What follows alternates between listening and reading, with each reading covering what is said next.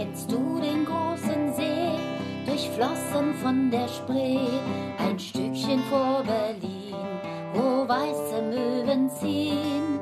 Durch den See fließt die Spree, vor Berlin Möwen ziehen. Man kennt ihn seit eh und je, unseren Müggelsee.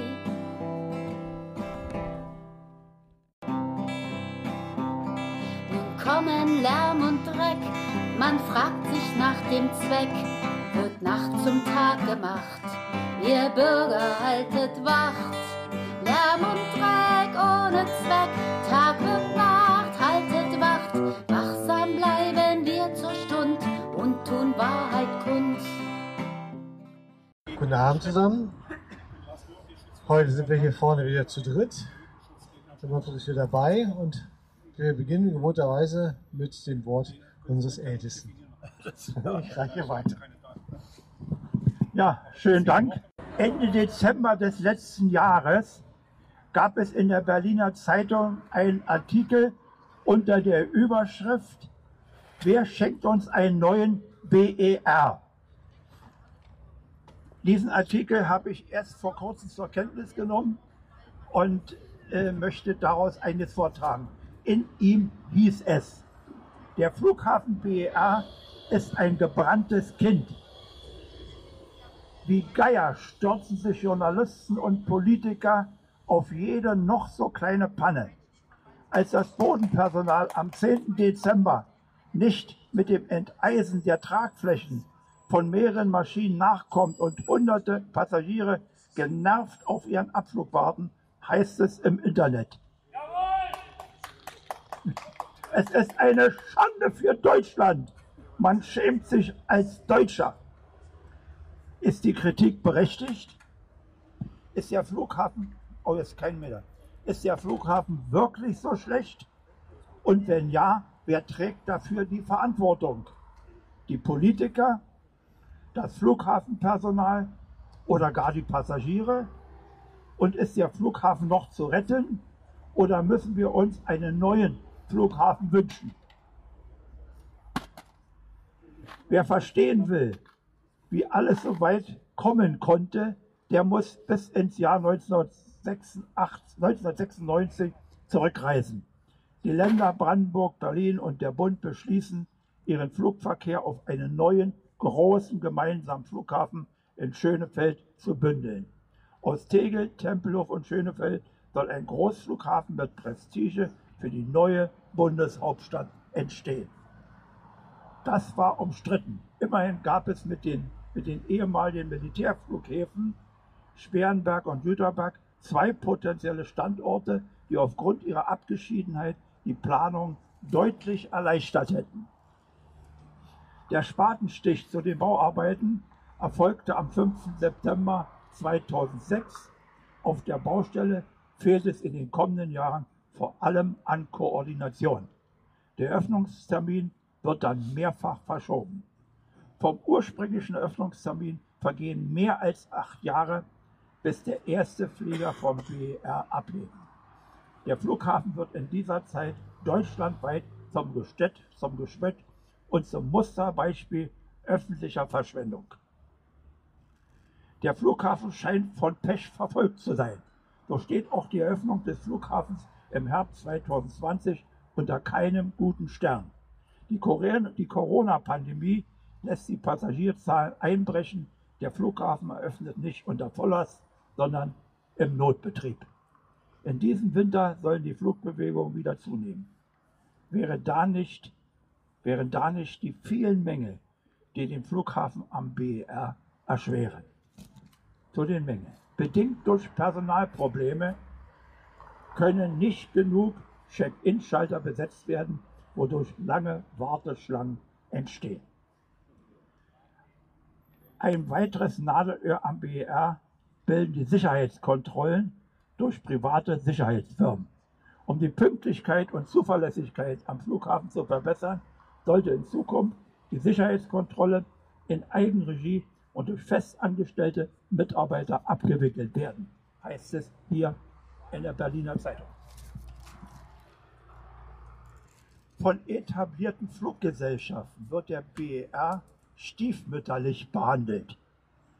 Es fehlt vor allem an Langstreckenverbindungen, auf die der Flughafen dringend angewiesen ist. Die Flughäfen in Frankfurt und München betreiben internationale Drehkreuze und haben kein Interesse an einer Konkurrenz im eigenen Land. Warum drängen sich so oft Passagiere um ein und dasselbe Gepäckband? Ist eine wichtige Frage am BER. Reichen die Kapazitäten nicht? Acht Gepäckbänder sind einfach zu wenig, insbesondere um Corona-bedingte Hygiene- und Abstandsregeln besser einhalten zu können. Noch sind am BER nicht alle Geschäfte geöffnet. Insbesondere bei der Gastronomie ist das Angebot zu gering. Der international Reisende wartet deshalb vergebens auf ein frisch gezapftes Pilz aus Berlin, hieß es in der Zeitung.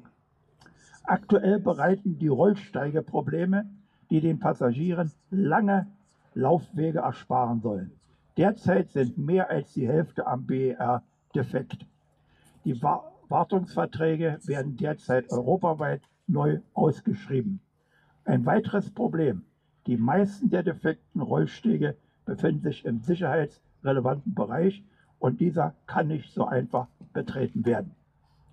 Ja, zum Schluss. Bis jetzt konnte der neue Flughafen nicht zeigen, was in ihm steckt. Ein neuer Flughafen ist auch nicht in Sicht. Wie, so verbleibt den Reisenden in Berlin nur, sich an den neuen Flughafen mit seinen Pannen zu gewöhnen. Soweit Auszug aus der Berliner Zeitung. Vielen, vielen Dank. Tja, einen neuen Flughafen haben wir zwar nicht und werden wir auch nicht bekommen, außer den, die wir jetzt schon haben, den BER. Aber wir haben ja letzte Woche darüber gesprochen, dass der FC Bayern München nicht zum BER geflogen ist, sondern äh, von Schönhagen abgeflogen ist. Und da gab es ähm, am, am, heutigen Tag im Tagesspiegel einen kleinen Artikel, Überschrift äh, Startbahn für gute Geschäfte. Und ähm, da möchte ich ganz kurz zwei kleine Abschnitte von vortragen. Einmal Informationen über den Umfang dieses Flughafens. Und da war ich ehrlich gesagt ein bisschen überrascht. Nämlich hier steht Zitat, bis zu 48.000 Mal startet oder landet ein Flugzeug jedes Jahr in Schönehagen. Es gibt zwei asphaltierte Start-Landebahnen und moderne Hallen, in denen Flugzeuge untergestellt und gewartet werden können. Auf 30.000 Quadratmeter Gewerbefläche haben 47 Firmen aus der Flugbranche ihren Sitz. Zum Beispiel unterhält der Hersteller Aquila einen Produktionsstandort. Außerdem gibt es mehrere Flugschulen, an denen Ausbildung vom Segelflugschein bis zur Verkehrspilotenlizenz durchgeführt werden. Weiter heißt es dann im Artikel, und das fand ich ganz interessant, der Flugplatz liegt in unmittelbarer Nähe eines Wohngebietes. Es gab wiederholt Lärmbeschwerden von Anwohnenden. Die Maschinen dürfen daher nicht direkt über die Häuser fliegen. 2018 wurde der sogenannte Instrumentenflug eingeführt. Das GPS-gestützte Verfahren erleichterte Piloten das Anfliegen. Der Naturschutzbund Deutschland hatte versucht, die Einführung zu verhindern und gemeinsam mit Bürgerinitiativen dagegen geklagt. Befürchtet wurden Belastungen für ein nahegelegenes Vogelschutzgebiet durch mehr Flüge. Der Streit endete mit einem Vergleich. In welcher Art und Weise der Vergleich ähm, endete, ist hier nicht mehr aufgeführt. Aber ich denke mir, ähm, da wird es jetzt wieder mehr Unruhe geben, weil mit den 48.000 Flugbewegungen wird es jetzt wahrscheinlich nicht mehr bleiben, zukünftig. Gut, dann habe ich noch mal so ein bisschen so einen Blick in die Zukunft, ein bisschen Science Fiction. Und zwar ein Artikel aus der äh, National Geographic vom 25. Januar. Ähm, und zwar geht es darum, dass mittlerweile das erste fliegende Auto für den Flugverkehr zertifiziert ist. Und das ist jetzt keine, kein Witz oder so, ein Aprilscherz. Ähm, ich zitiere, von der Autobahn in die Luft. In der Slowakei wurde erstmals ein hybrides Autoflugzeug für den Luftverkehr als sicher befunden was aussieht wie Science Fiction, ist nun Realität. Ein bisschen kommt man sich vor wie im Kino bei James Bond, aber was lange nur im Film funktionierte, wird in Wirklichkeit. In der Slowakei wurden die ersten fliegenden Autos offiziell zertifiziert. Die slowakische Verkehrsbehörde erteilte den Aircars des slowakischen Herstellers Klein Vision ein Lufttüchtigkeitszeugnis und damit die Bescheinigung für ihre Sicherheit. Insgesamt musste der Prototyp 70 Stunden Flugtests absolvieren sowie 200 Starts und Landungen. Der Umfang der Tests entspricht den Standards der Europäischen Agentur für Flugsicherheit. Noch sind jedoch die Strecken eher kurz. 35 Minuten brauchte das RK für die rund 90 Kilometer lange Strecke von Nitra nach Bratislava. Bald schon aber soll das Auto von London nach Paris fliegen. ich stelle mir gerade vor, wenn hier über uns so komische Autos fliegen, also merkwürdig. Aber gut, das Modell kann bis zu 1000 Kilometer zurücklegen und erreicht auf der Straße rund 160 Kilometer. Der Motor kommt von BMW, das Fahrzeug fährt und fliegt mit normalem Kraftstoff von der Tankstelle. Da brauche ich wieder mal Landebahn, irgendwie so kurz vor den Tankstellen, damit die mal auftanken können. Wird ja auch interessant. Aber gut. Der Kraftstoffverbrauch des Aircars entspricht dem eines normalen Autos. Den Hybrid in ein Fluggefährt umzuwandeln dauert nach Angaben des Erfinders nur 2 Minuten und 15 Sekunden. Dafür reicht die Betätigung eines einzigen Schalters. Das Fahrzeug kann auf Gras und Asphalt starten und landen. Benötigt wird dafür eine ca. 300 Meter lange Strecke. Also die Bölsche Straße könnte reichen. Die Zertifizierung öffnet die Tür für die Massenproduktion, so der Erfinder Dr. Stefan Klein gegenüber dem britischen Nachrichtensender BBC. Es sei die endgültige Bestätigung der Fähigkeit, den Mittelstreckenverkehr in der Luft für immer zu verändern. Das Modell könnte nun offiziell in allen Mitgliedstaaten der EU verkauft werden. Soweit der Artikel. Ich möchte da gar nichts mehr zu sagen. Ich weiß gar nicht, was man dazu noch sagen soll. Ja, das ist der Traum von Scheuer, aber ähm, dass wir das noch erleben müssen, mal gucken, was kommt. So, dann hatten wir in letzter Zeit, oder habe ich in letzter Zeit öfter mal berichtet über das Vogelsterben am BER. Äh, und zwar nicht, weil es landen Flugzeuge und starten Flugzeuge, ähm, die den Tra die Turbinen zerfleddern, sondern es geht um den Glaspalast und die Glasfronten. Ähm, ihr erinnert euch daran. Und da gab es jetzt ähm, einen Zwischenbericht und es wurde mal gefragt vom, von der Märkischen Allgemeinen Zeitung Online, was eigentlich geworden ist, wie ist der aktuelle Stand. Ich zitiere, dem Flughafen ist das Problem, dass die Tiere mit den von Menschen gebauten Objekten kollidieren und teilweise sterben, seit Beginn der Bauphase 2012 bekannt. Mit einem Bericht der Flughafengesellschaft im vergangenen Jahr, der die getöteten Vögel dokumentiert, sollte ein erster Schritt in Richtung Tierschutz gemacht werden. Doch wie ist die Lage jetzt? Wurden mittlerweile Vorkehrungen für den Schutz der Tiere getroffen, wie etwa die von der FBB angekündigten Anbringung von Folien an den Kolonnaden? Zitat, es ist ein Anfang gemacht. Der BER hat den Ernst der Lage erkannt, sagt Thomas Röver, Sachgebietsleiter der unteren Naturschutzbehörde Dahme-Spreewald. Ich meine, das ist seit 2012 das Problem bekannt. Ja? Aber der Anfang ist gemacht. 2022. Damit bezieht sich der Experte auf die aktuell noch andauernde Abstimmungsphase für das Anbringen von Folien an den Glasflächen der Kolonnaden auf der nördlichen und südlichen Seite des Terminals. Für die Entscheidung, welche Folie der BR am Ende nutzen wolle, bietet die Naturschutzbehörde Dahme-Spreewald fachliche Unterstützung an, so Röver. Seit Anfang des Jahres 2021 sei die Behörde gemeinsam mit der Unterstützung von NAB und Bund mit dem BER im Gespräch und auch auf Ortsterminen.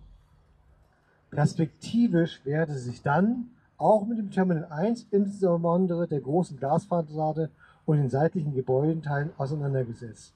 Röver betont aber, Zitat, das ist ein Prozess. Das wird man nicht innerhalb eines Jahres klären können. Fakt ist aber auch, Zitat, je länger man das hinauszögert, je näher, mehr nimmt man wissentlich in Kauf, dass mehr Vögel umkommen. So Claudia Wegort, die Expertin für Vogelschlag beim BUND. Ähm, ja, da haben wir immer wieder darauf hingewiesen. Es gibt auch immer wieder Meldungen von, von Fluggästen, die das die berichten. Es gibt auch sogenannte Lichtschächte in, oder Lichthöfe innerhalb des Flughafengebäudes wo die Vögel sich rein verirren und dann so lange gegen die Scheibe fliegen, bis sie entkräftet äh, aufgeben, weil sie nicht mehr rausfinden. Ähm, das ist wieder seit 2012 eigentlich schon bekannt, dass die Problematik kommen wird. Es beginnt sich was zu tun scheinbar. So, dann hatten wir auch Berichte in den letzten Tagen und letzten Wochen über die sinnlosen Leerflüge, wovon die Bundesregierung übrigens auch eine ganze, ganze, ganze große Menge macht. Ähm, und da gibt es eine, äh, eine Petition und der, die Bundesvereinigung gegen Fluglehren bittet, den Aufruf von Campact zu unterstützen. Und wenn man ähm, mal googelt im Internet Campact und Leerflüge, dann kommt man auf eine äh, Petition und dort kann man unterschreiben und abstimmen, dass man sich gegen diese Leerflüge ausspricht, ähm, die ja gewollt sind oder die notwendig sind, weil die Fluggesellschaften sonst Slots verlieren, wenn sie die Flughäfen nicht anfliegen. Und damit sie die Slots nicht verlieren, fliegen sie eben leer an, damit sie erhalten bleiben für bessere Zeiten für die Fluggesellschaften. Ähm, also bitte mal, wer von euch Zeit hat, abends mal googeln, ähm, Compact und äh, Leerflüge, dann kommt man auf diese Petition. So, als letzte Meldung habe ich noch, etwas bevor Ralf ähm, wie erwartet und versprochen, was zur, zu der aktuellen Diskussion über die Müggelsee-Route sagt und über das, was in Schulden-Eiche äh, sich äh, abgespielt hat. Gibt es eine Meldung äh, über den Nachtflugverkehr am Flughafen Dortmund. Also auch dort kämpfen die äh, Anwohner um ein Nachtflugverbot. Ähm, und da gab es am 26. Januar ein Urteil vom Oberverwaltungsgericht und das hat erneut den Nachtflugverkehr an diesem Flughafen in Dortmund gestoppt. Zitat, die Genehmigung der Bezirksregierung Münster und die Zulassung von Flugverkehr in den abendlichen Nachtstunden am Flughafen Dortmund ist rechtswidrig und nicht nachvollziehbar. Äh, nicht vollziehbar. Das hat das OVG heute nach der gestrigen Verhandlung auf die Klagen von fünf Anwohnern aus Dortmund und Unna entschieden. Die Klage der Stadt Unna hatte hingegen keinen Erfolg. Beantragt war, waren planmäßige Nachlandungen bis 23 Uhr und planmäßige Starts bis 22.30 Uhr. Diese wurden wegen Abwägungsmängeln für rechtswidrig und nicht vollziehbar erklärt. Zur Begründung, es liegt eine fehlerhafte Abwägung der widerstreitenden Interessen zugrunde. Zwar hat die Bezirksregierung in nicht zu beanstandender Weise festgestellt, dass ein Bedarf für die Zulassung von Nachtflugverkehr besteht. Kommentar, ich frage mich, wie die das gemacht haben, dass der Bedarf, dass sie bewiesen haben, dass es einen Bedarf gäbe. Jedoch sind die Lärmschutzbelange der Bevölkerung, die das Gewicht der für die Verlängerung der Betriebszeit sprechenden öffentlichen Verkehrsinteressen mindern unzureichend festgestellten berücksichtigt worden. Die Bezirksregierung hat Fluglärmbelastung mit einem nächtlichen Dauerschallspegel von weniger als 45 dB nicht in ihre Abwägung einbezogen. Hier hat die Bezirksregierung diese Entscheidung nicht ausreichend begründet. Ebenso wenig sind die Lärmbetroffenheiten durch maximale Einzelpegel ermittelt und berücksichtigt worden. Eine mögliche Relevanz dieses Kriteriums für die Bestimmung der Geringfügigkeitsschwelle ist schon deshalb nicht völlig von der Hand zu weisen, weil die Lärmbelästigung der betroffenen Grundstücke gerade durch die Maximalpegel geprägt wird. So, ergänzend muss man noch hinzufügen, dass der Senat die Genehmigung noch nicht aufgehoben hat. Es ist auch nicht auszuschließen, dass die Abwägungsmängel in einem ergänzenden Verfahren noch, Verfahren noch behoben werden können. Aber auch da sehen wir mal wieder, wie die Regierungen mit den Anwohnern umgehen. Sie äh, ignorieren die Interessen, sie äh, machen sie, reden sie klein und ähm, ab und zu gibt es dann doch nochmal eine Gerichtsbarkeit, die darauf hinweist, dass es so nicht geht und das nochmal zurechtrückt. Mal gucken, was dabei rauskommt. Ähm, wir bleiben auf jeden Fall am Drücker. Ich danke euch erstmal für eure Aufmerksamkeit. Ich hatte ja vorige Woche schon darauf hingewiesen, dass es in äh, Schöneiche momentan das Thema Müggelsee-Flugroute gibt und Beschwerden über den Fluglärm, den diese Flugroute hervorruft. Alles erwartungsgemäß dass sich die Bürger gestört fühlen, belästigt fühlen. Interessant daran finde ich, dass sich äh, der Gemeinderat damit beschäftigt hat im Hauptausschuss, auch unter anderem bedingt durch eine Petition, die der ehemalige Bürgermeister Jüttner eingebracht hat und die dort dann quasi mitberaten wurde. Was sich vergleichsweise bei uns im Bezirk Treptow-Köpenick gerade tut, zum Beispiel im Hinblick auf die Vorbereitung der nächsten Sitzung der Fluglärmkommission am 24. Februar. Ganz ehrlich, ich weiß es nicht. Im Netz wird gerade gemutmaßt, man weiß noch nicht mal, wer für den Bezirk Treptow-Köpenick überhaupt hingehen wird. Einerseits wegen Personalnot, zweitens auch, ähm, ja, wer quasi inhaltlich jetzt schon so stark ist, da hinzugehen. Normalerweise wäre es an der neuen äh, Bezirksstadträtin für Stadtentwicklung, glaube ich, dieses äh, Amt wahrzunehmen. Aber wir wissen es im Moment noch nicht. Das heißt, das werden wir sicherlich noch eruieren müssen. Also auf jeden Fall schon mal der Punkt, der Gemeinderat in Schöneiche beschäftigt sich aktuell mit dem Thema. Und darüber berichtet die Märkische Oder Zeitung am 27.01. unter dem Titel Kampf gegen BER Fluglärm. Ich möchte einiges zitieren und dann aber auch ein bisschen kommentieren. Schöneiche ist seit der BER-Eröffnung vom Fluglärm betroffen. Die Gemeinde möchte nun in der zuständigen Kommission ihre Forderungen erheben. Wird Schöneiche von Fluglärm der Flugzeuge des BER als gegeben hinnehmen? Oder will die Gemeinde künftig fordernder auftreten und versuchen, Einfluss auf die Müggelsee-Flugroute zu nehmen? Diese Frage wurde kürzlich durch die Petition des Ex-Bürgermeisters von Schöneicher, Heinrich Jüthner, aufgeworfen und am Dienstag im Hauptausschuss debattiert. Das Stimmungsbild ist eindeutig. Gemeindevertreter, Verwaltung und der Verein Schöneicher Forum gegen Fluglärm sehen die starke Belastung einiger Wohnviertel und sind sich einig, dass man sich an geeigneter Stelle Gehör verschaffen muss. Es ist sehr wichtig, dass wir uns dem Thema Müggelsee-Flugroute annehmen, weil es viele Bürger der Gemeinde stark betrifft, plädierte Hans-Joachim Bertram vom Fluglärmforum. Seit der BER-Öffnung wird vor allem der Westen von Schöneiche stark vom Fluglärm belastet. Es gab Sonntage, an denen im Minutentakt Spitzenlärmpegel von bis zu 77 Dezibel erreicht wurden. Dies beweisen Aufzeichnungen einer Messstation. Vom Fluglärmforum in Persona Dr. Martina Blüme, Hans-Joachim Schlag und Hans-Joachim Bertram liegen konkrete Vorschläge auf dem Tisch, wofür sich die Gemeinde bei der nächsten Sitzung der Fluglärmkommission einsetzen soll. Zum einen stellt der Verein die Sinnhaftigkeit des Geradeausflugs von der Nordbahn auf der Müggelsee-Route komplett in Frage und schlägt vor, dass künftig eine leichte Südkurve geflogen wird. Zur Erläuterung, das würde dem entsprechen, was das Umweltbundesamt schon damals in der lärmfachlichen Bewertung dargestellt hat, als Vorschlag der Senatsverwaltung Berlin, nämlich von der Nordbahn nicht nach Norden abzukurven, sondern in einem leichten Südschwenk vor Müggelheim ins Brandenburgische und von da aus den Verkehr zu verteilen. Man verspricht sich beim Umweltbundesamt davon ein enormes Lärmminderungspotenzial für die Gesamtbevölkerung dieser Region. So steht es auch in den Unterlagen drin. Also das ist einer der Vorschläge. Danke.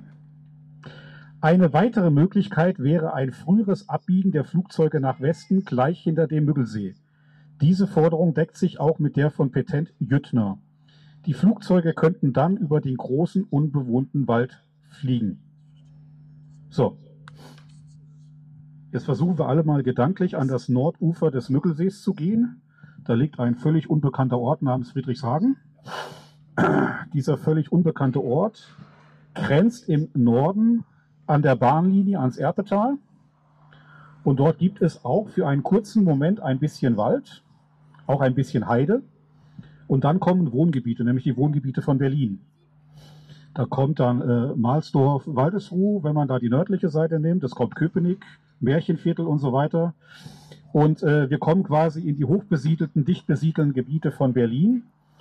Das heißt also, äh, wo man dort quasi über den großen, unbewohnten Wald fliegen möchte, ist mir gerade ehrlich gesagt etwas schleierhaft. Wenn man dann etwas genauer hinguckt, wird es noch viel problematischer und das möchte ich kurz erläutern. Also ich setze mich auch mit den Schöneichern in Verbindung, beziehungsweise ich stehe ja auch schon lange mit denen in Verbindung. Folgendes. Das, was die deutsche Flugsicherung im Moment aktuell bei der Nuckelsee-Route schon macht, und das ist auch der Grund, weswegen sie die unbedingt haben will, diese Route.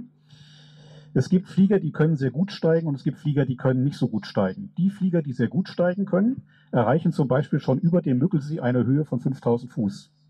Von dem Moment an dürfen diese Flieger die Route verlassen, wenn sie eine Freigabe vom Lotsen bekommen. So steht es verklausuliert in der Verordnung des Bundesaufsichtsamtes, der 247. Durchführungsverordnung zur Luftverkehrsordnung. Unter dem Titel POWEL 1b, das ist der offizielle Name für die Mittelseeroute, gibt es nämlich für die dort beschriebenen Wegpunkte und Flugstrecken und Richtungsänderungen eine sogenannte Anfangsflughöhe von 5000 Fuß, die da eingetragen ist. Und damit meint man, die zuvor beschriebene exakt abzufliegende Route muss nur zwingend bis zu einer Höhe von 5000 Fuß eingehalten werden und danach kann quasi auch was anderes passieren. Und das andere, was passiert, sind die sogenannten berühmten Einzelfreigaben, die äh, durch die, Flugsicherung erteilt werden. So, jetzt passiert es also, ein Flieger erreicht über der Mitte des Müggelsees die Höhe von 5000 Fuß, beantragt beim Lotsen, ich will raus aus der Route, kriegt die Genehmigung, biegt nach Westen ab. Das passiert schon vor Friedrichshagen, dass die Flieger aus der Route rausgehen. Der früheste, der bisher äh, dokumentiert wurde, das war ein A321 der Lufthansa, der ist noch vor Müggelsee aus der Route rausgegangen. Das heißt, er hat noch nicht mal den Müggelsee erreicht, um nach Frankfurt zu fliegen, sondern ist schon dort steil, hoch und weg war er. Die meisten aber fliegen weiter und es geht dann, wie gesagt, über den Müggelsee los, dass man dann auffächert. Da gehen die ersten Flieger raus. Auch hier direkt über Friedrichshagen gehen die Flieger aus der Route raus. Selbst richtige Kavenzmänner, also wie zum Beispiel die B738 von Ryanair, die haben ja nichts anderes, die haben nur eine B738. Ja, und die schaffen es manchmal also auch richtig an Höhe zu gewinnen und können dann schon über Friedrichshagen äh, abbiegen. Es gibt aber auch Flieger, die sehr schlecht steigen. Und die müssen dann halt entsprechend viel länger auf dieser Route bleiben, bis sie irgendwann mal diese 5000 Fuß erreicht haben. Da gibt es zum Beispiel äh, manche Langstreckenflüge. Äh, da ist ein Flieger mal der portugiesischen TAP gewesen. Der ist überhaupt nicht richtig hochgekommen. Das heißt, der hat diese 5000 Fuß erst ungefähr auf Höhe von Aachensfelde erreicht und konnte dann also erst dort aus der Route raus. Das war schon fast die vollständige Müggelseeroute, die er da abgeflogen ist. Also da hat nicht mehr viel gefehlt. Das ist ungefähr so die Bandbreite, wie man sich das vorstellen muss. Also immer wenn einer die 5000 Fuß erreicht, dann darf gemäß dieser Verordnung einer nach Westen rausgeschickt werden. Das heißt aber im Umkehrschluss, dass man kein Wunschkonzert aufmachen kann, jeden Flieger jetzt zum Beispiel kurz hinter Mückelsee nach Westen rauszuschicken, egal ob der diese 5000 Fuß hat oder nicht. Das würde ich mit den Schöneichern gerne mal besprechen, weil äh, das ist von der Verordnung her gar nicht möglich, sich das zu wünschen, was die da in der Fluglärmkommission beantragen, nämlich die Flieger möglichst alle, damit sie Schöneiche nicht erreichen, schon kurz hinter Mückelsee übers Erpetal Richtung Berlin zu schicken. Das ist also Punkt eins. Das heißt, Flieger, die die 5000 Fuß noch nicht haben, dürfen das zu diesem Zeitpunkt gar nicht. Dafür ist auch die Fluglärmkommission gar nicht zuständig. Die darf da auch gar nichts zu beschließen, sondern dafür das ist das Bundesaufsichtsamt zuständig, weil die müssen eine entsprechende Verordnung erlassen, wo das gegebenenfalls drinsteht. Punkt eins. Punkt zwei. Nehmen wir mal den Fall, die Fluglärmkommission würde jetzt beschließen, dass alle Flieger, die diese 5000 Fuß am Ende des Mückelsees erreicht hätten, konzentriert jetzt nach Westen, kurz hinter Friedrichshagen oder über Friedrichshagen, die Route nach Westen verlassen dürfen. Es würde sich eine neue Flugroute ausbilden. Weil jetzt nicht mit diesem großen Fächer sozusagen äh, wie eine Feder irgendeiner, wenn er gerade die Höhe erreicht hat, rausgeschickt wird, sondern alle gebündelt quasi dann übers Märchenviertel Richtung Berlin fliegen würden. Das wäre eine neue Flugroute und dazu hat sich das Umweltbundesamt 2012 auch sehr klar geäußert. Ich zitiere aus der lernfachlichen Bewertung.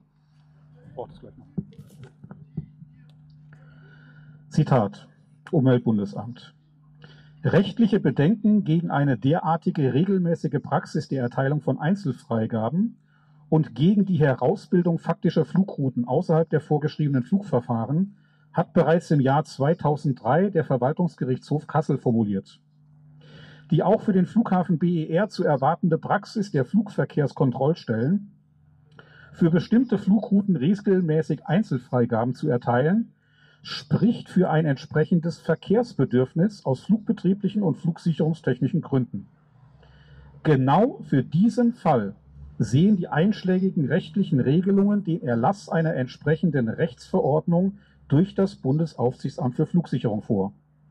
Dieses Verfahren ist rechtsstaatlich zur Konfliktbewältigung geboten und würde praktisch entwertet, wenn von den festgelegten vorgeschriebenen Flugrouten im Regelfall durch Einzelfreigaben abgewichen werden würde.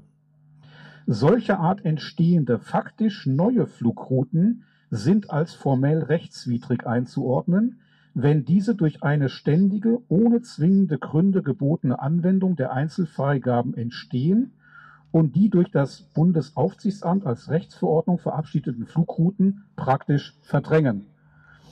Das heißt, auch der Kerngedanke dessen, was man da in Schöneiche jetzt verfolgt, man bildet quasi eine neue Flugroute nördlich von Friedrichshagen oder knapp über Friedrichshagen aus, wäre nach Ansicht des Umweltbundesamtes formell rechtswidrig, weil es nichts mit dem zu tun hat, was damals als Einvernehmensregelung bewertet wurde und was insbesondere beim Bundesaufsichtsamt als Verordnung momentan geltender Rechtsstand ist.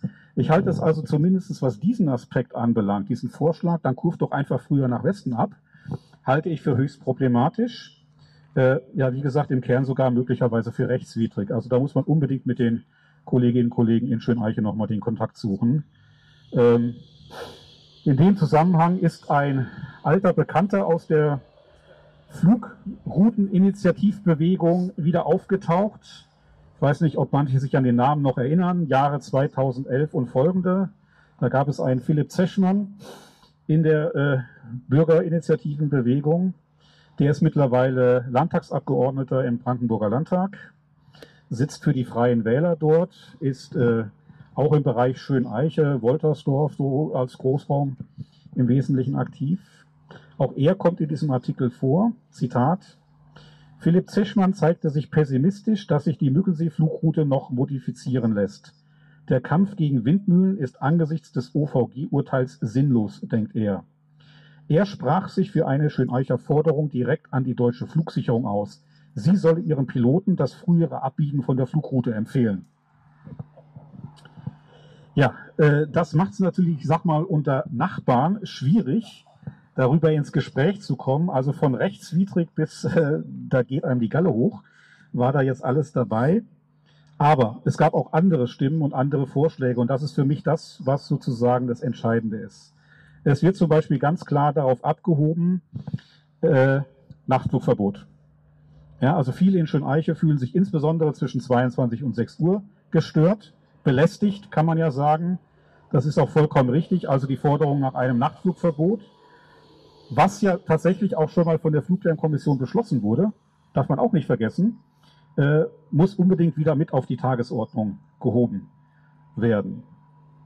Die Rolle des Umweltbundesamtes halte ich für wichtig. Das heißt, der Versuch einzelner Gemeinden, einzelner Teilgemeinden möglicherweise, irgendetwas an diesem Routenkonzept zu verändern, führt eigentlich nur dazu, dass man nach St. Florian sich selber im Blick hat. Das schieben wir mal darüber, ohne darüber nachzudenken, was bedeutet das eigentlich für die anderen. Ich habe mal ein paar Werte zum Beispiel durchkontrolliert. Man kann das ja mittlerweile sehr schön mit real stattfindenden Flügen machen und die Modelle mal durchspielen. Angenommen, der Flieger kurft tatsächlich hier über Friedrichshagen ab, weil er schon die große Höhe erreicht hat. Dann heißt das für Friedrichshagen ungefähr einen Wert von 75 dB Einzelpegel für dieses Flugzeug. Das heißt in Schöneiche immer noch 55 dB. Das, worüber die sich im Wesentlichen beschweren, sind die ganz lauten, die, die also 70 bis 75 dB auf die Waage bringen. Das sind aber genau die, die nicht hochkommen. Das heißt, das sind genau die, die momentan von der Rechtslage her gar nicht abbiegen dürften, sondern die bis 5000 Fuß auf der Route bleiben müssen und deswegen auch dauerhaft über Schöneiche fliegen werden, weil sie das momentan nach Verordnung gar nicht anders dürften. Also die, die sie loswerden wollen, nämlich die ganz lauten, die können sie juristisch gar nicht loswerden.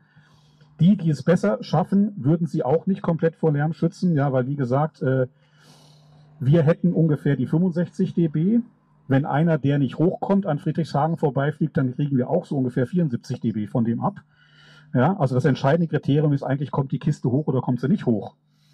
Weniger, wo biegt sie nach Westen ab, was die reinen Lärmwerte anbelangt. Also da sollte man auf jeden Fall mal drüber reden, ähm, was da sozusagen dann wirklich erreichbar ist und was wirklich da an Werten auch dahinter steht. Was ich auch erstaunlich finde, man redet gar nicht über Landeanflüge. Also Schöneich ist durchaus von Landeanflügen betroffen, weil auch dort hält man sich natürlich nicht an die vorgegebenen Flugverfahren.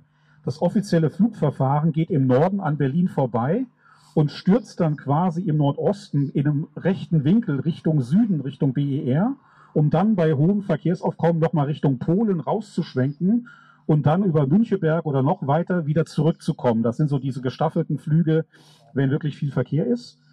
Und ja, und äh, wenn Sie so nach Norden quasi mit der Route runterstürzen äh, und es ist nicht viel, Flakur, viel Verkehr, dann können Sie über Strausberg ungefähr und äh, den verlängerten Weg über Erkner dann einschwenken auf den Flughafen. Das fliegen Sie praktisch nie. Genauso wie man sagen muss im Abflug, die offizielle Mögelroute vollständig, fliegen Sie praktisch nie. Also seit Eröffnung des Flughafens habe ich ganz wenige Flieger, die sind im Promillbereich, feststellen können, die tatsächlich mal vollständig die Müggelsee-Route abgeflogen sind. Also weit über 95 Prozent fliegen sie nicht, sondern werden vorher per Fächer aus der Route immer rausgelassen. Dasselbe gilt für die Anflüge. Die Anflüge finden nicht über die offiziell verkündete Route statt, sondern alle quer über die Stadt auf kürzesten Wege in Richtung Flughafen BER und damit auch unter anderem über Schöne Eiche. Und das sind dann im Anflug auch durchaus wieder Werte, die 60, 65 bis zu 70 dB erreichen können. Nur komischerweise in den ganzen Diskussionen im Gemeinderat findet dieser Flugverkehr, Anflug überhaupt nicht statt.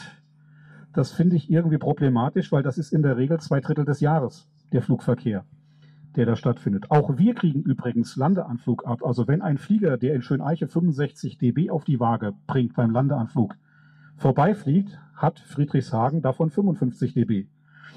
Das sind auch alles Dinge, die damals gar nicht mitbewertet worden sind. Die deutsche Flugsicherung zum Beispiel kann das gar nicht. Die haben nur ein Programm, was Abflüge bewerten kann. Die haben kein Programm, was auch Anflüge bewerten kann. Und insofern sind die immer froh, wenn in den Fluglärmkommissionen nur Fragen zu Abflügen gestellt werden, weil damit können sie noch umgehen. Aber eine Gesamtbetrachtung kann tatsächlich nur das Umweltbundesamt machen aus An- und Abflügen und die Konsequenzen für die Gesamtbevölkerung beurteilen. Deswegen muss ein klares Ziel sein. Und ich hoffe, dass man darüber ins Gespräch kommt. Wenn jemand einen Wunsch hegt, eine Route zu verändern, aus welchen Gründen auch immer, der Antrag ist ja legitim, der Wunsch ist ja auch legitim, dann ist die Beurteilungsinstanz das Umweltbundesamt. Die Beurteilungsinstanz kann nicht die deutsche Flugsicherung sein. Erstens können sie es nicht. Und zweitens sind sie als Partei mit Eigeninteressen vertreten, weil die immer gucken, na, wie viel Fluglotsen brauche ich denn dafür? Ist das auch wirklich der kürzeste Weg für die Fluggesellschaften, der dabei rauskommt und ähnliches? Und die Fluglärmkommission kann es auch nicht, weil die Vertreter, die dort sitzen, haben, tut mir leid, von der Materie keine Ahnung. Die haben überhaupt gar keine eigenständige Beurteilungssachkompetenz, um das einschätzen zu können, sondern sie vertreten dort sozusagen nur ein Stimmrecht und können da Fragen hintragen und Antworten wieder mitnehmen aber eine eigenständige Beurteilung können sie nicht abgeben. Also brauchen wir dringend so etwas wie einen neutralen Schiedsrichter, weil was passiert in den nächsten Jahren ansonsten? Wir haben momentan minimalen Flugverkehr. Wenn der Flugverkehr richtig anfängt und es wieder dazu kommen sollte, dass die unter Volllast fliegen, ja, dann geht das los, dass die Gemeinden sich sozusagen gegenseitig zerfleischen oder die Bürgerinitiativen sich gegenseitig zerfleischen mit solchen seltsamen Anträgen wie schieb das mal bitte alles über die anderen drüber, damit ich meine Ruhe habe. Das darf natürlich nicht passieren. Und deswegen muss man meiner Meinung nach frühzeitig das Gespräch suchen, die Punkte raussuchen, wo man gemeinsame Interessen hat, aber auch klar sagen, was nicht geht.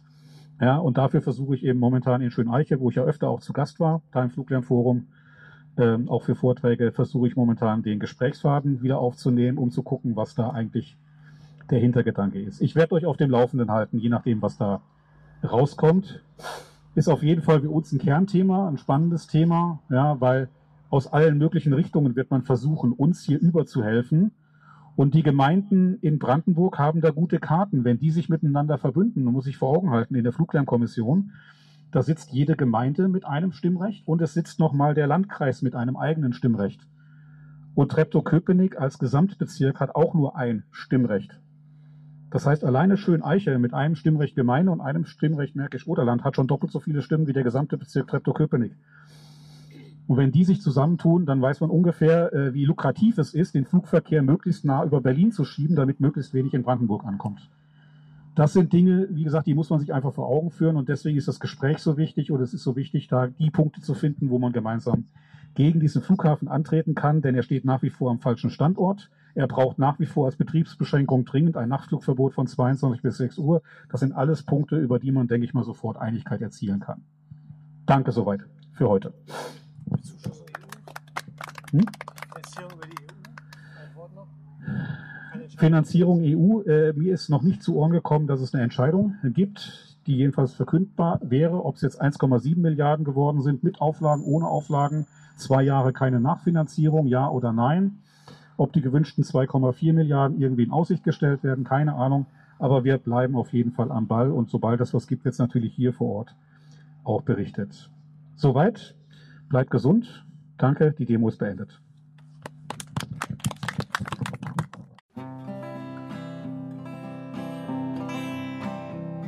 Kennst du den großen See, durchflossen von der Spree, ein Stückchen vor Berlin, wo weiße Möwen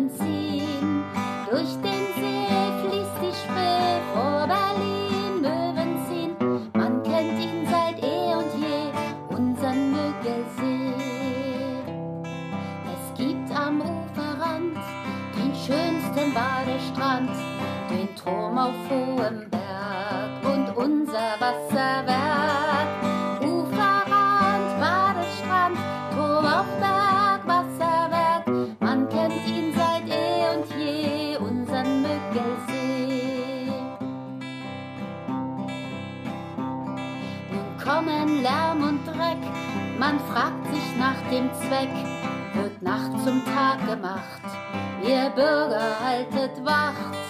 Lärm und Dreck ohne Zweck, Tag wird Nacht, haltet Wacht. Wachsam bleiben wir zur Stund und tun Wahrheit kund. Der BER klein, was wird die Folge sein? Hier werden wir gebraucht, ihr Bürger merket auf schon zu klein, stark Startbahn Drei, Lügen drohen, hört ihr schon. Wir sind hier und bleiben laut, weil ihr uns vertraut. La, la, la, wir sind hier und bleiben laut, weil ihr uns vertraut. Kennst du den großen See, durchflossen von der Spree? ein Stückchen vor Berlin, wo weiße Löwen ziehen.